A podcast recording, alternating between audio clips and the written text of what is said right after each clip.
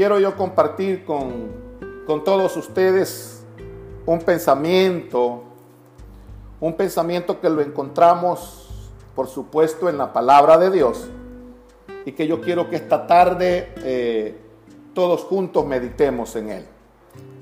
Si abres tu Biblia en el libro de Romanos, en el capítulo 11 y en el versículo 22, ahí vamos a tomar la lectura de la palabra de Dios en esta tarde. Romanos capítulo 11, versículo 22. Saludos especiales para todos los que nos ven y nos escuchan.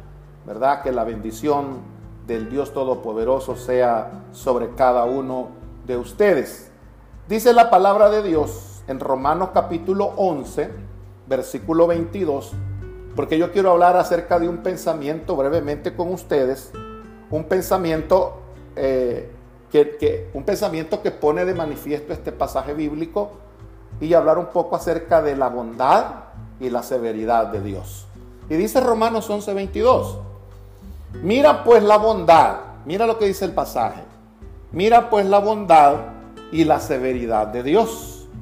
La severidad ciertamente para con los que cayeron, pero la bondad para contigo, si permaneces en esa bondad. Oiga, qué precioso es pues de otra manera tú también serás cortado. Y yo quisiera leer también ese pasaje eh, en, una versión, en una, en, una versión de traducción en lengua actual. Y en esta Biblia, eh, Romanos 11:22 aparece de esta manera. Fíjense en lo bueno que es Dios. Si tienes una versión, traducción en lengua actual, dice, fíjense en lo bueno que es Dios pero también tomen en cuenta que Dios es muy estricto. Es estricto con los que han pecado, pero ha sido bueno con ustedes y seguirá haciéndolo. Si ustedes le son agradecidos y se portan bien, de lo contrario, también a ustedes los rechazará. Ese es el texto en, en una traducción del lenguaje actual.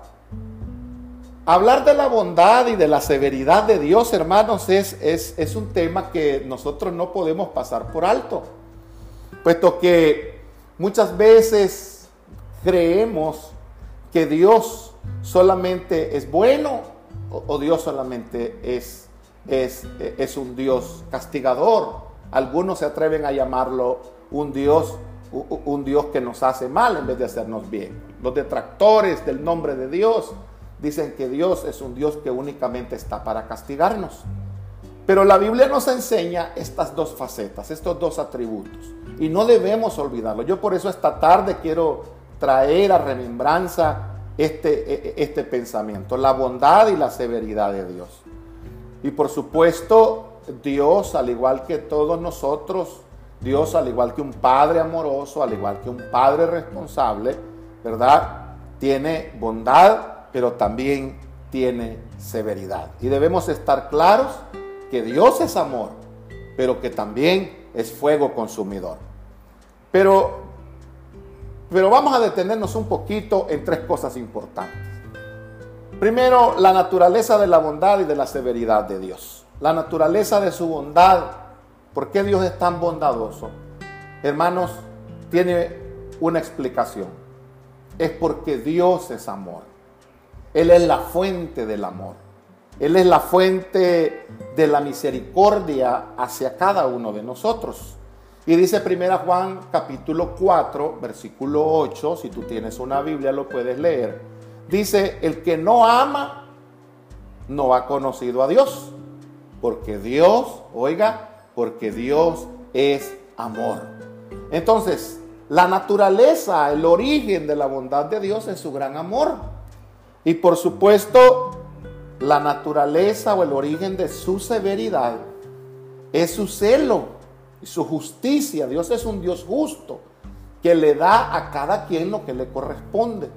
El celo de Dios, el, el deseo de Dios para que el mundo, para que las personas lo reconozcan como el único Dios verdadero y la justicia para darle a cada quien lo que le corresponde, es el origen de la severidad, por supuesto, de nuestro gran Dios. Deuteronomio capítulo 4, versículo 24 dice, porque Jehová tu Dios es fuego consumidor, Dios celoso, Dios celoso, celoso de su nombre, celoso de su gloria, celoso de su adoración. Dios no es severo porque sea, porque sea un ser que, que no existe en la bondad, que no existe en él el amor. El mejor ejemplo es el amor, la corrección que un padre tiene para con su hijo. Por eso Proverbios, para explicarnos esto, dice Proverbios capítulo 3, versículo 12, si lo lees en tu Biblia, porque Jehová al que ama, castiga, como el Padre al Hijo a quien quiere. Por lo tanto, la naturaleza de la bondad y de la severidad de Dios, por supuesto, es su gran amor y es su celo.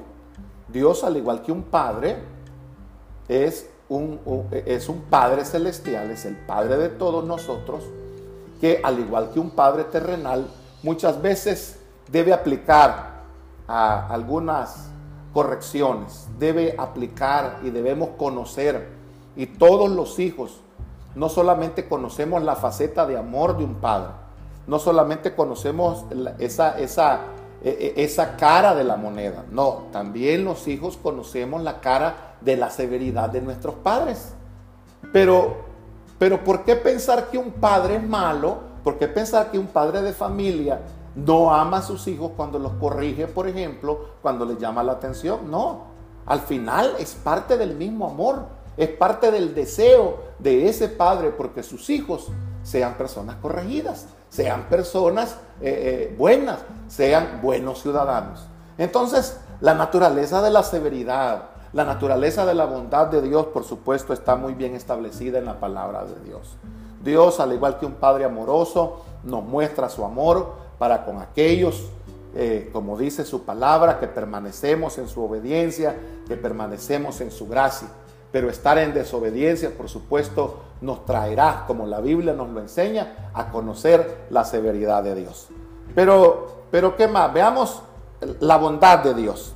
Dios es un Padre bondadoso y amoroso.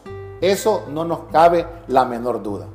Por su, por su gran amor ayudó a Israel libertándolos, guardándolos, alimentándolos. Por ese gran amor, por su gran amor, hace milagros a favor de este pueblo.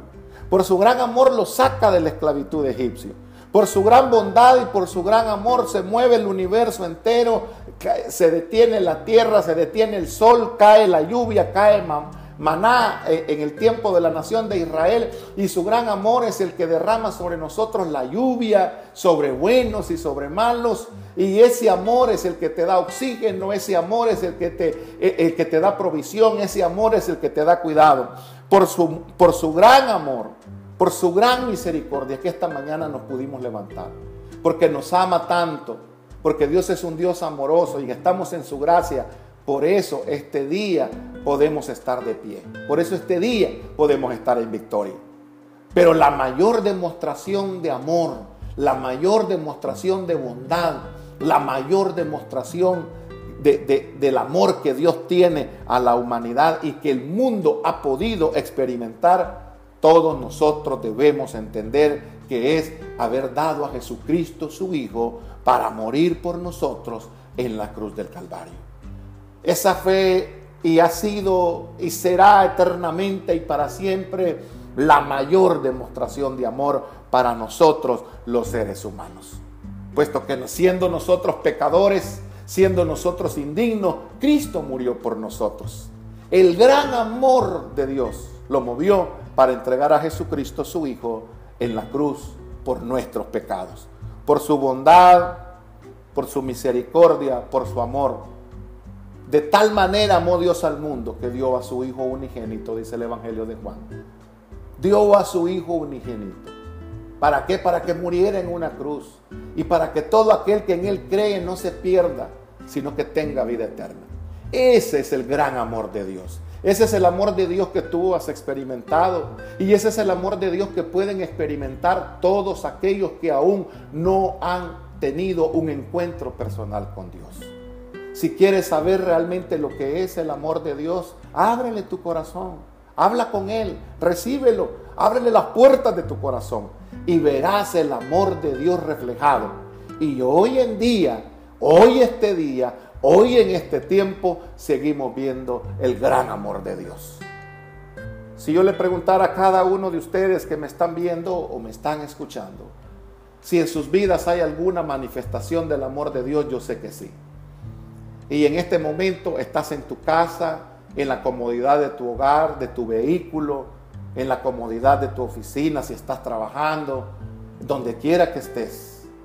Pero este día Dios te permitió levantarte, Dios te permitió trabajar, Dios te dio vida, aunque estemos en nuestros hogares, aunque estemos en nuestras casas, pero estamos con nuestras familias, estamos en nuestros hogares.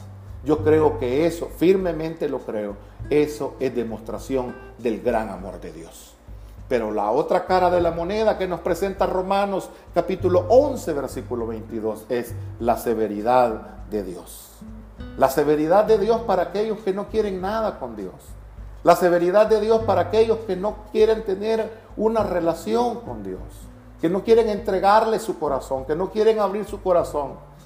Dejar a un lado el orgullo y reconocer que somos pecadores. Es el primer paso que el ser humano puede dar para entrar en comunión con Dios. Reconocer que estamos o que hemos fallado y que necesitamos el perdón de Dios. Si no lo hacemos, entonces seguramente vamos a ver la severidad de Dios frente a nosotros. Y, cuando de ser severo se trata, y cuando de ser justo se trata, Dios, al igual que un Padre terrenal, también aplica la justicia, también aplica la severidad. Si no, fíjate tú lo que sucedió en el huerto del Edén. Génesis capítulo 7, versículo 10. Dice la palabra de Dios que inmediatamente Adán y Eva fallaron, pecaron contra Dios. Dios les había demostrado su bondad. Dios les había demostrado su amor. Pero ahora es el momento de demostrarles cuán severo es Dios. Cuando nosotros fallamos a sus normas, cuando nosotros pecamos deliberadamente contra el Señor. Fueron expulsados del huerto del Edén. Mira Sodoma y Gomorra, Dios también envió destrucción. Génesis capítulo 19, versículo 24, de manera clara dice que Dios destruyó a Sodoma y a Gomorra. No porque, porque eran ciudades que le estorbaban, no porque eran ciudades, no, se lo declaró a Abraham y le dijo, el pecado de Sodoma y Gomorra han subido delante de mi presencia. Y la desobediencia y la rebeldía y la contumacia, por ejemplo, de Faraón allá en Éxodo 12, 29, cuando se niega a dejar salir a su pueblo y no solamente a eso, sino que comienza a pronunciar palabras, ¿verdad?, en contra del Dios Todopoderoso, Dios le demuestra su severidad y mata a todos los primogénitos, desde los que estaban en el trono hasta las últimas personas en el imperio egipcio. De animales y de personas, Dios demostró su severidad. Dios utilizó imperios crueles, devastadores también, para demostrarle a su pueblo Israel su severidad. Y posiblemente en algunas ocasiones nosotros también hemos sido enseñados a través de la severidad de Dios. Yo quisiera en esta hora reflexionar juntamente contigo y decirte que no es necesario que esperemos la severidad de Dios. Deberíamos ser obedientes, deberíamos de manera voluntaria cada uno de nosotros acercarnos al Señor. Posiblemente lo que está sucediendo al mundo entero sea parte de esa severidad sea parte de un llamado de atención, puesto que el mundo, las personas y lastimosamente muchas veces los cristianos, hemos dejado de buscar primeramente el reino de Dios y su justicia. Hemos dejado muchas veces por un lado a Dios debido a nuestros afanes, debido a, las muchas cosas que día con día se amontonan sobre nuestra vida y hemos hecho a un lado al Dios Todopoderoso.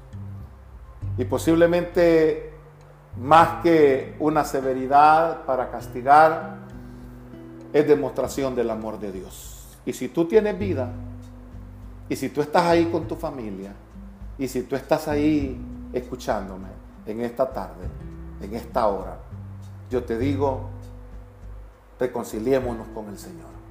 Busquemos de Dios. Es mejor disfrutar la bondad de Dios. Es mejor disfrutar la bondad y el amor de Dios y no la severidad de Dios. Por supuesto, la Biblia en el libro de Apocalipsis nos enseña la demostración final de la severidad de Dios hacia la humanidad entera que no ha querido nunca, a pesar de circunstancias como las que estamos pasando, tener un encuentro, una relación adecuada con Dios. Y, este libro es claro acerca de los destinos eternos, acerca del cielo de Dios y acerca del infierno, el castigo del pecado.